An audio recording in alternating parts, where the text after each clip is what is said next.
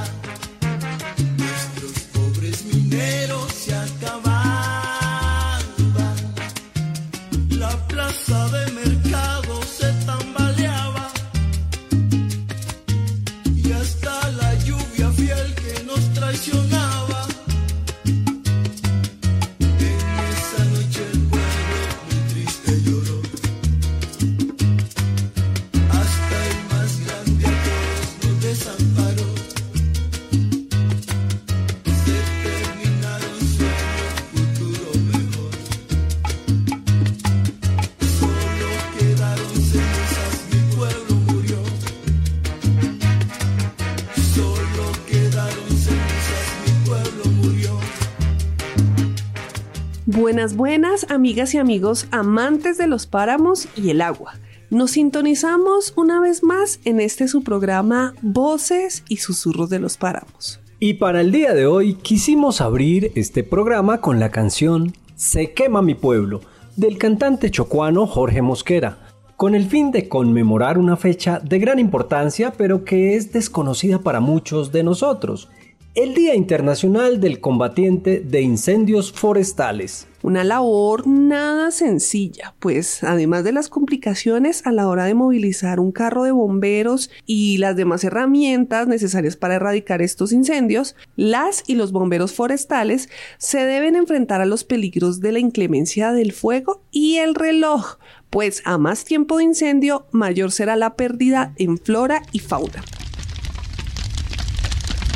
Según datos de la Unidad Nacional para la Gestión del Riesgo de Desastres, desde el 1 de enero hasta finales del mes de marzo del año 2023, en Colombia se han registrado 1.987 incendios forestales. Según un nuevo informe del Programa de las Naciones Unidas para el Medio Ambiente, se prevé que el cambio climático y el cambio en el uso de la tierra hagan que los incendios forestales sean más frecuentes e intensos, con un aumento mundial de los incendios extremos. O sea, estos que son difíciles de apagar y que se pueden propagar por varios días. Los páramos son los de mayor afectación, pues al contener flora y fauna tan delicada como los frailejones, que demoran años para crecer, ponen en riesgo la producción de las corrientes de agua, necesarias para regular el clima y generar las lluvias. Otros de los efectos de los incendios forestales son la pérdida de los recursos boscosos, el incremento de la deforestación, la disminución de la diversidad de fauna y flora del bosque, el debilitamiento de la vegetación predisponiéndola al ataque de plagas y enfermedades, eh, los efectos sobre el aire, inmediatamente visibles por la disminución de la visibilidad, dificultando el transporte terrestre y aéreo, y por supuesto el humo y las partículas incandescentes producto de los incendios que generan sobrecalentamiento del aire, contribuyendo a la contaminación. La gran mayoría de estos incendios son a causa de la acción de los seres humanos al dejar basura que ayuda a darle fuerza al fuego, vidrios y otros elementos que provocan el inicio del incendio, por eso es que en este programa les insistimos tanto para que cada vez que suban a visitar los páramos, los bosques, las sabanas y demás ecosistemas, no dejemos basura, ayudemos a prevenir estos desastres.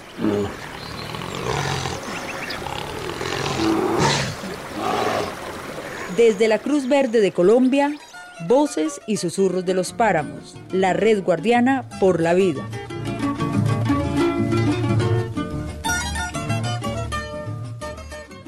Desde 1999, cada 4 de mayo, conmemoramos el Día Internacional del Combatiente de Incendios Forestales como una señal de respeto y agradecimiento hacia quienes tratan de preservar la vida y la integridad de los patrimonios y recursos naturales de los efectos de fuegos no deseados.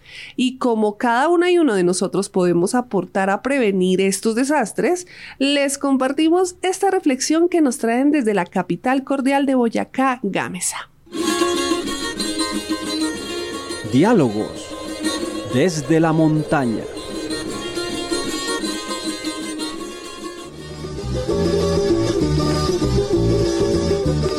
Para voces y susurros de los páramos, hoy nos acompaña el señor Tiberio Alfonso en la emisora La Voz de mi Pueblo. Y mi consejo es, démosle un cuidado a nuestros páramos, que es las fuentes hídricas, eh, sus arborizaciones, sus frailejones. Cuidemos nuestra naturaleza, que es el sustento del agua de tanto de los animales como para nuestro municipio, para nuestras veredas, para nuestros animales.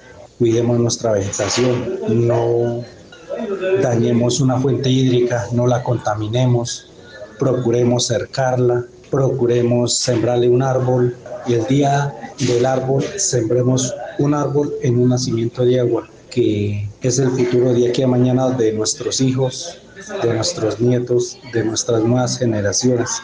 Procuremos cuidar nuestra naturaleza y no dañemos el recurso humano que nos está proveyendo el día que a mañana el futuro, que es el oxígeno, que es el más que está afectando el oxígeno por el calentamiento global.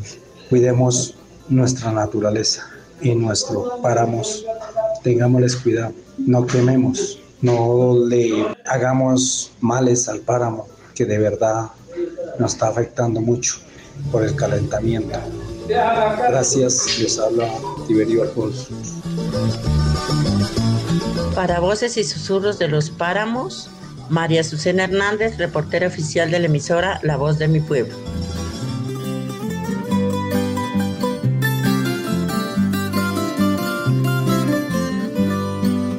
Un agradecimiento a don Tiberio por estas sentidas palabras que no son más que un recordatorio constante de que el futuro de nuestra casa común, de la vida y del agua, está en nuestras manos y en las manos de las y los diferentes bomberos forestales con los que cuenta el país. Que claro, no son muchos, pero hacen una labor titánica.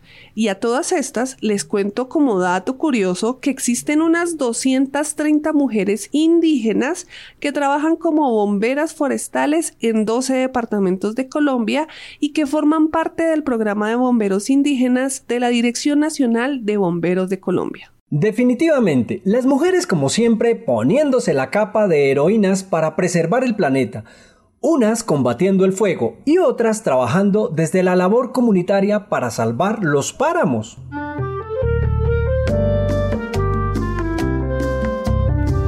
¿Qué tal amigos de Voces y Susurros de los Páramos? Les contamos que tuvimos la oportunidad de participar en la primera escuela ambiental contra el cambio climático para lideresas paramunas, convocada por el Instituto Latinoamericano para una Sociedad y un Derecho Alternativo ILSA, con el apoyo de Cora Ambiente. La lideresa Leney Ortiz del Cerrito Santander nos cuenta más. Las mujeres lideresas de los páramos de Santurbán, Almorzadero y Pisba se reúnen en la Fundación San Isidro de la ciudad de Duitama, Boyacá, para tratar el tema de el cambio climático.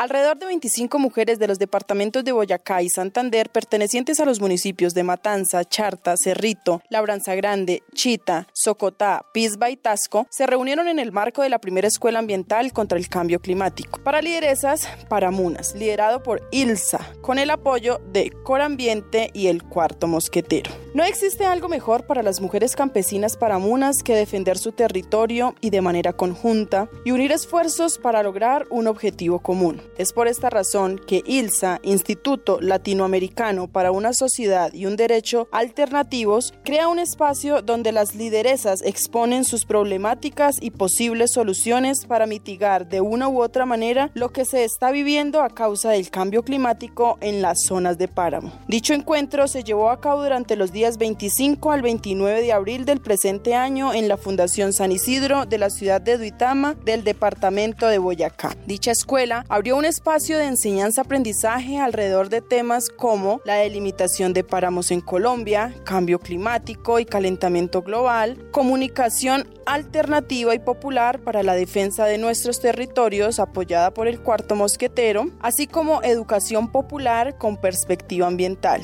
Temas que han motivado a las mujeres participantes del evento para posteriormente ser replicadas en sus propios territorios. Agradecemos a Leney Ortiz por vincularse con nuestro espacio y a la vez exaltamos la labor que viene realizando ILSA y Corambiente por visibilizar la importancia de las mujeres paramunas que son las responsables de actividades como la agricultura, recolección de semillas y artesanías. Además, por su relación estrecha con el medio ambiente, las mujeres son particularmente vulnerables a los efectos del cambio climático, como las sequías, las inundaciones y las pérdidas de biodiversidad. Qué buen trabajo el que se vienen haciendo estas lideresas paramunas por el agua y por la naturaleza. Un agradecimiento a Alejandra Blanco, reportera oficial de Visión Estéreo, emisora comunitaria del hermoso municipio de La Ovita en el norte boyacense. Y un agradecimiento a estas valientes mujeres por darlo todo en estos trabajos, de los cuales tuvimos la oportunidad de ser testigos a principio de este año en el encuentro realizado en Lebrija, departamento de Santander, donde el cuidado de las semillas, la gastronomía, el reciclaje, la comunicación alternativa y otras iniciativas van a la cabeza de aportar al mensaje que es tener cuidado del agua y la casa común o el arte, Eliezer, tan presente en la identidad campesina y que juega un papel importante a la hora de educar y sensibilizar nuestro amor por la madre tierra. ¿Qué suenan los páramos?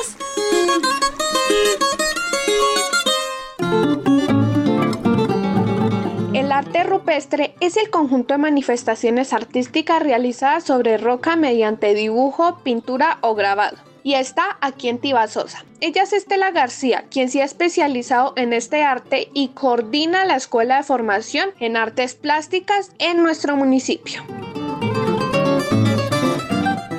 ¿Cuánto tiempo lleva implementando esta escuela de formación? Desde el 2021 venimos haciendo acciones de artes plásticas y oficios artesanales con diferentes grupos poblacionales, con niños y niñas, desde los 4 años hasta más o menos los 17, 18. El año pasado, que era el 2022, y este año pues eh, retomamos eh, cada febrero. Tenemos una matrícula más o menos de 65 niños, toca repartirlos en varios grupos porque pues son bastantes. Tenemos también la Escuela de Formación trabajando en la vereda la estación como parte pues del, del programa que estamos ejecutando. En este momento y aquí estamos trabajando la recuperación de memoria local a partir de la creación de las máscaras de matachines que son las que utilizamos por allí con los diablitos en diciembre. Nosotros hacemos dibujo, pintura, bueno, hacemos una gran cantidad de cosas o de actividades que tienen que ver con las artes plásticas. ¿Por qué es importante que los niños aprendan esta técnica? Pues es importante por la recuperación de memoria local.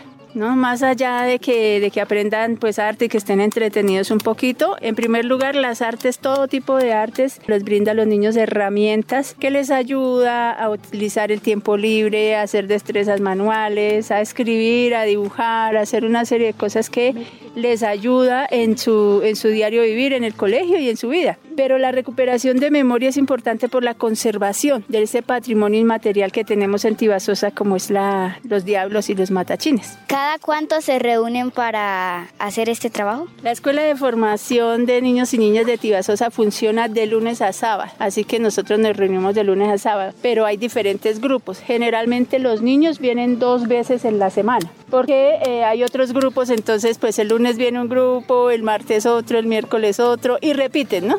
El jueves otro para repetir el viernes otro y el sábado. Entonces lo que, lo que yo hice fue pues como acordar los días, juntar los días para que vengan dos veces en la semana cada grupo. Es importantísimo conservar la memoria local y para eso es supremamente necesario que los padres y madres ojalá puedan inscribir, matricular y hacer llegar a sus hijos a las escuelas de formación.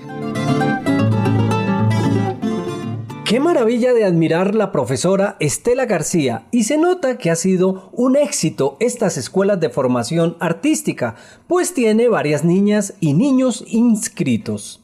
Además de ser un estímulo importante para las habilidades de la niñez, el arte es como, bien lo dijo la profe Estela, una forma de recuperar la memoria histórica local y generar en los jóvenes un sentido de pertenencia y amor por su propio territorio.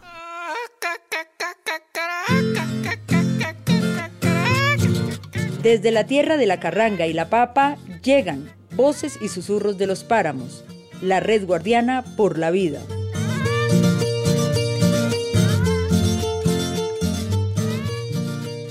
Pero no solo desde el arte se hace memoria, creo que mi forma favorita de recuperar memoria y enaltecer la identidad campesina es a través de la muela. ya te habías demorado, Eliezer. Y tan pronto como conocí el recomendado de la semana de nuestros amigos de Serranía Estéreo, supe que la ola de bostezos iba a comenzar por toda la oficina de Grupo Comunicarte. Y cómo no, Carolina, si es que nos traen una de las recetas colombianas mmm, más deliciosas y más famosas en el mundo. El recomendado de la semana.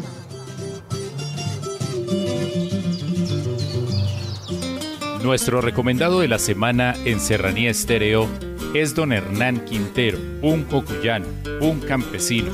Hoy le vamos a preguntar acerca del proceso de la elaboración de los tamales.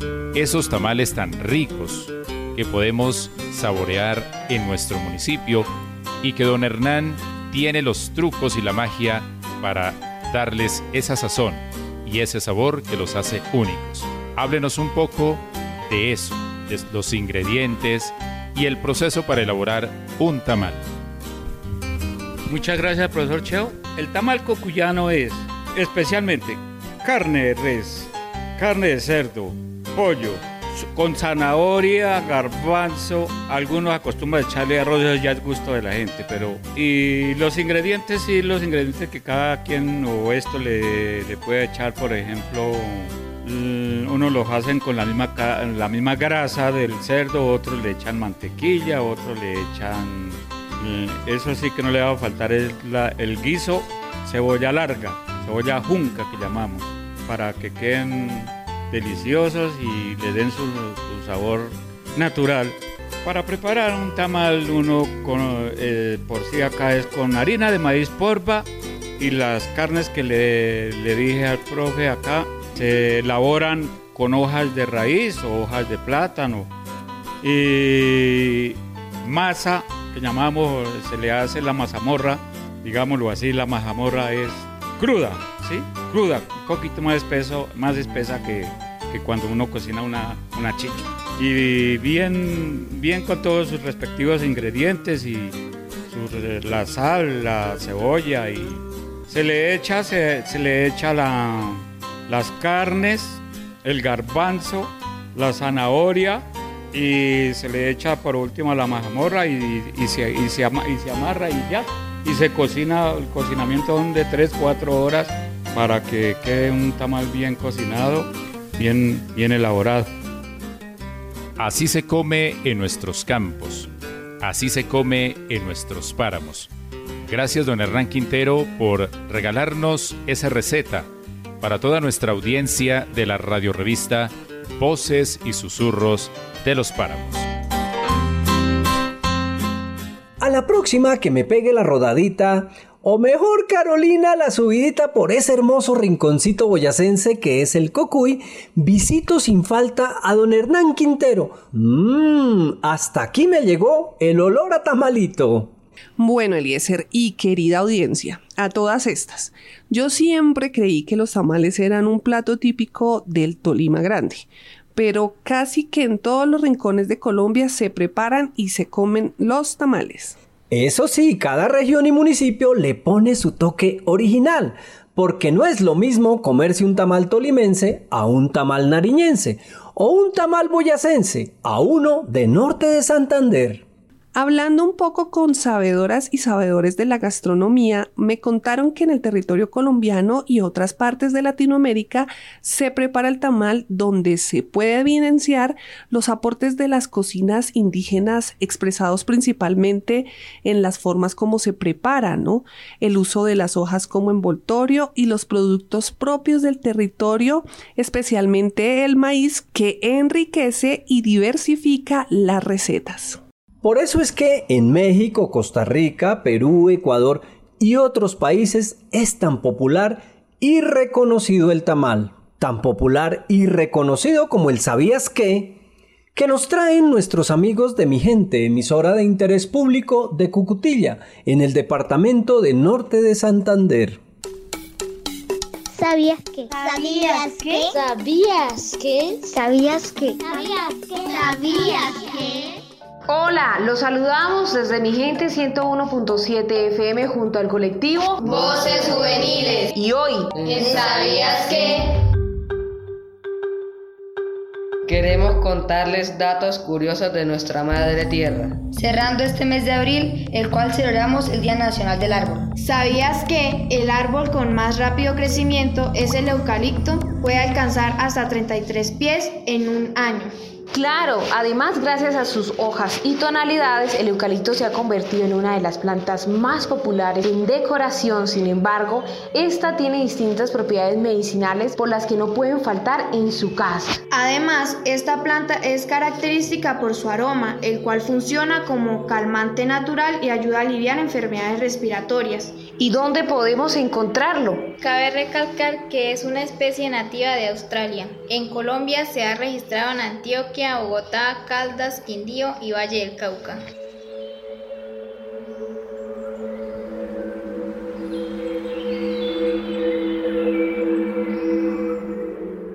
¿Y sabían que se le puede cortar la raíz y ésta vuelve a crecer? Es por esto que le atribuyen tantas propiedades curativas por su capacidad de regeneración al eucalipto. Y también por su capacidad de crear murallas. ¿Murallas? ¿Cómo así, Eliezer? Pues que como siempre, Carolina, son los árboles los que nos salvarán de las fuertes temperaturas. Pero que sean nuestros amigos de Casica Estéreo, emisora comunitaria del municipio de Silos en el departamento de Norte de Santander, quienes nos cuenten mejor esta noticia. Noti Climático.